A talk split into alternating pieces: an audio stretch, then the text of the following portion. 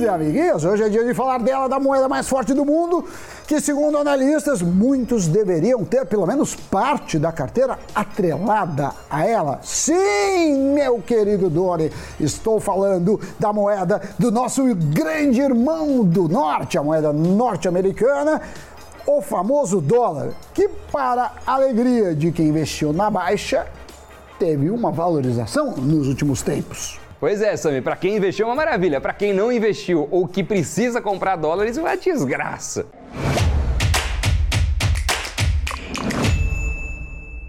Que 2022, pessoal, está sendo um ano complicado para os investidores, para os investimentos, isso a gente já sabe. Mas não é só o Ibovespa, a taxa de juros, a inflação que estão no radar. Claro que o dólar também está. Após bater em quase R$ reais Lá em 2021, em abril desse ano, a moeda norte-americana chegou a ser negociada por 4,60, que foi o menor valor em dois anos.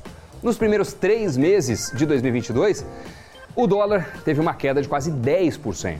Já no segundo trimestre, em um movimento contrário, a moeda americana valorizou 12%. Só em junho a valorização foi de 10%, para vocês terem uma ideia. No entanto, quando a gente olha o primeiro semestre completo, a moeda registrou uma queda de 6%. E economistas explicam que o movimento de queda do dólar em 2022 aconteceu por três fatores. O primeiro, aumento da taxa Selic, ou seja, mais gente vindo para cá para capturar esses juros. O segundo, a valorização de preços das commodities, né? Já que o Brasil é um grande exportador de commodities. E terceiro, o alto volume de investimento estrangeiro no Brasil. No primeiro trimestre, a B3 recebeu mais de 50 bilhões de investimentos estrangeiros. O CEO da Top Game, o Alisson Correia, explica que a alta dos investimentos aconteceu porque no primeiro trimestre o Brasil era um dos poucos países com o crescente aumento da taxa de juros. Nesse caso, os investidores traziam o dinheiro para cá com foco em renda fixa. Quando a alta dos juros se torna uma realidade em diversos países do mundo, os investidores migram o seu dinheiro, o dinheiro das economias emergentes, para aquelas economias mais sólidas, para bolsas da Europa, dos Estados Unidos. É por isso que em abril e em maio esse movimento mudou de direção e os estrangeiros retiraram mais de 17 bilhões da Bolsa Brasileira. Outros fatores para a fuga de dólares de economias emergentes para as mais estáveis são a guerra da Ucrânia e a pandemia. O CEO da Box Asset Management, o Fabrício Gonçalves, explica que, em momentos de instabilidade, é comum os investidores buscarem moedas mais seguras e influentes, o que é justamente o caso do dólar, do euro e até o ouro. Esse movimento chamado Flight to Quality significa justamente essa mudança ou migração para algo mais robusto. O especialista afirma ainda que a alta da taxa de juros pelos Estados Unidos reforçou ainda mais a preferência dos investidores pelo país norte-americano. Esse é o panorama dos últimos seis meses, mas e daqui para frente? Será que até o fim do ano o dólar vai continuar nessa curva de alta ou pode voltar lá para os 4,60 que valia em abril? Vários analistas que a gente consultou dizem que a tendência é de alta, principalmente por causa do ano eleitoral, geralmente marcado por causar, por trazer uma instabilidade no mercado de renda variável. Comparando as quatro últimas eleições, 2018 e 2014 registraram os maiores índices de desvalorização do dólar no período anterior à eleição, considerado de julho a agosto. Em 2014, a queda foi de 2,53 e essa foi considerada a eleição mais polarizada da história recente do país.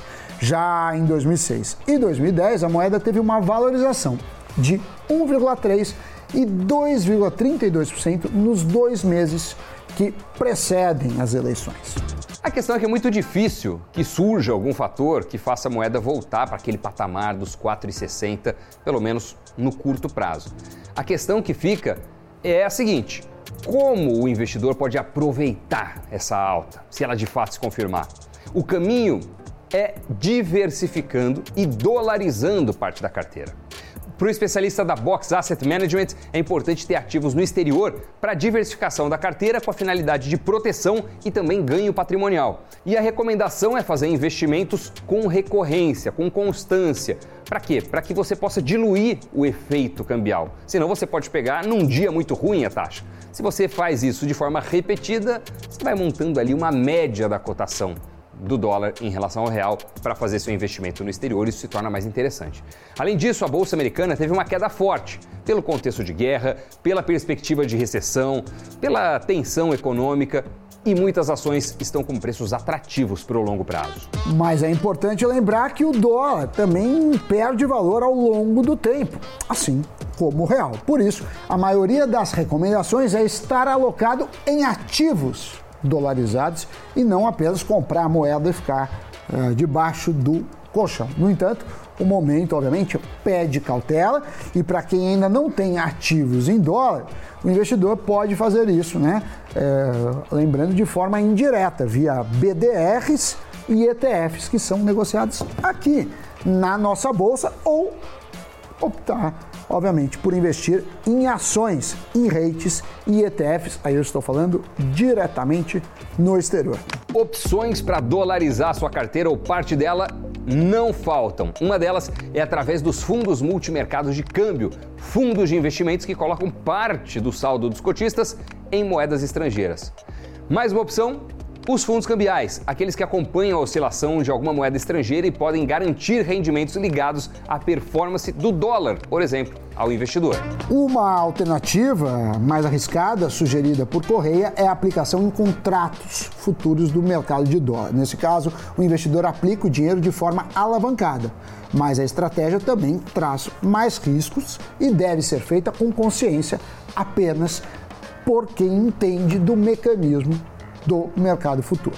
Olha, independentemente do tipo de ativo que você escolher, a recomendação dos especialistas é dolarizar a carteira, parte dela, e proteger o patrimônio de questões políticas e econômicas nacionais, como as eleições. Nós vamos chamar agora ninguém menos, ninguém mais do que ele, o homem, o mito, Murilo Breder, analista da no Invest, que vai falar um pouco dos ativos dolarizados mais indicados para a gente ter no radar ou na carteira. Pode rodar, Murilo.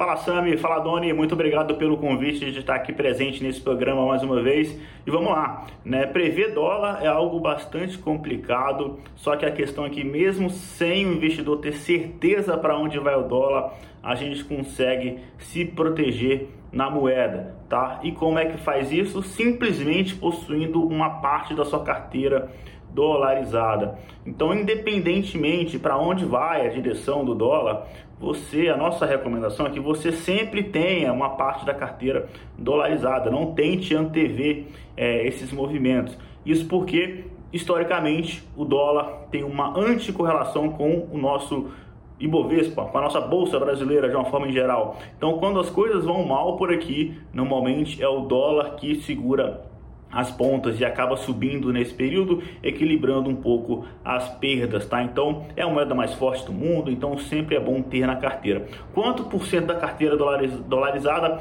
Aí depende tá, do perfil do investidor, mas eu acho que pelo menos 25% dos ativos ali, né? Ter uma certa dolarização é importante. Aí pode, obviamente, ter mais do que isso, vai depender é, do perfil do investidor mesmo, da sensibilidade que cada um tem, tá?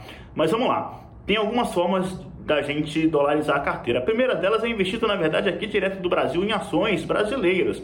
Só que são ações exportadoras, ações que têm empresa, têm receita em dólar. Tá? Então, dando, dando o nome aqui, né, alguns exemplos, tem a Vale, tem as empresas de proteína animal, que é a JBS, a Minerva, né, que para quem gosta mais um pouco de small cap, empresas do setor de petróleo, como a 3R Petroleum, que é uma small cap e que exporta bastante, né, então é, a receita é dolarizada. Então, enfim, isso já é alguma coisa, mas é subótimo, né, porque o ativo em si, a ação, ela não oscila conforme a cotação do dólar, ela oscila aqui no Brasil apenas a receita que é dolarizada Então, idealmente, é bom você ter um ativo que de fato oscile conforme a moeda norte-americana oscile também. E aí, o caminho mais fácil que vem na mente é lembrar dos BDRs, né? Então, nesse caso, a gente inclusive gosta bastante da Coca-Cola, por exemplo, né? Um ativo que faz parte da nossa carteira de dividendos desde o início. A gente não tem pretensão de tirá-la por enquanto.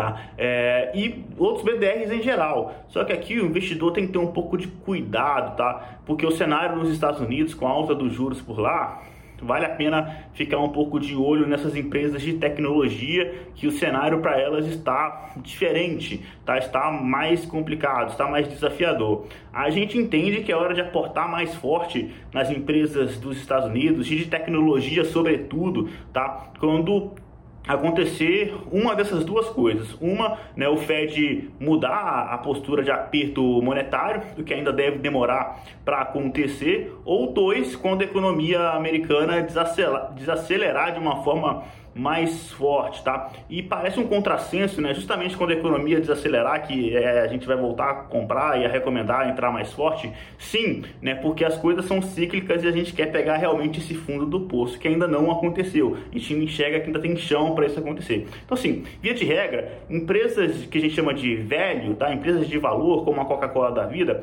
seguem super bem cotadas é, é, mais essa, essa ressalva quanto às empresas de tecnologia especificamente. Por fim, o investidor pode, obviamente, delegar a função, escolher um bom fundo. Tá? Nesse caso, o que a gente mais gosta é o IP, participação, IPG. Tá? Esse é o nome do fundo.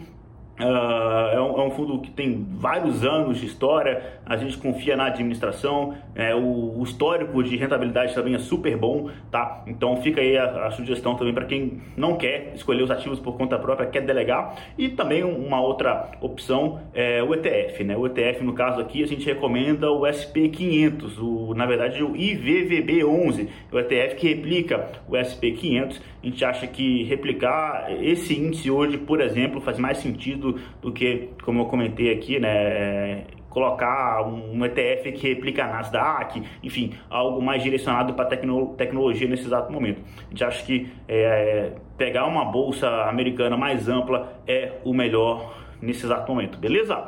É isso, forte abraço para vocês, muito obrigado, até mais. Valeu, Murilo, muito obrigado pela participação sempre cheia de conteúdo aqui no Cafeína, obrigado mesmo.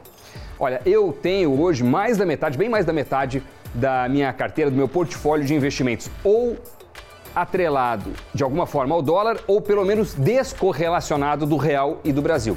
Por exemplo, em ações nos Estados Unidos ou então em criptomoedas, que aí não tem interferência das eleições aqui no país. E você, Samidana, como anda a sua carteira? Pois é, Dona, eu também tenho uma parte da carteira em dólar, né? Principalmente de ações americanas, seja para ter a carteira dolarizada ou setores que a gente não tem acesso aqui na nossa bolsa, lembrando aí que o mercado americano é bem maior.